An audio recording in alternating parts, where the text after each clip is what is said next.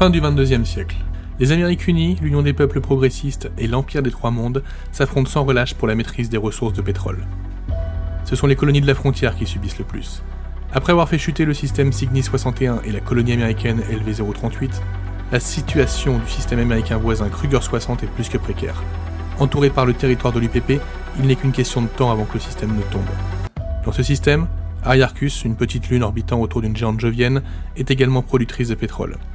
La population est divisée entre les colons voulant quitter la colonie et ceux voulant accueillir l'UPP à bras ouverts. Les marines sur place les appellent les insurgés. Dans ce climat de tension politique et sociale, sur une lune raffinerie en cours d'évacuation et quasiment à l'abandon, une escouade de marines de passage est convoquée par le Major Edfield. L'évacuation va avoir un contretemps apparemment. Bienvenue dans Alien, le destructeur des mondes. Prochainement sur Entre Jeux Studio.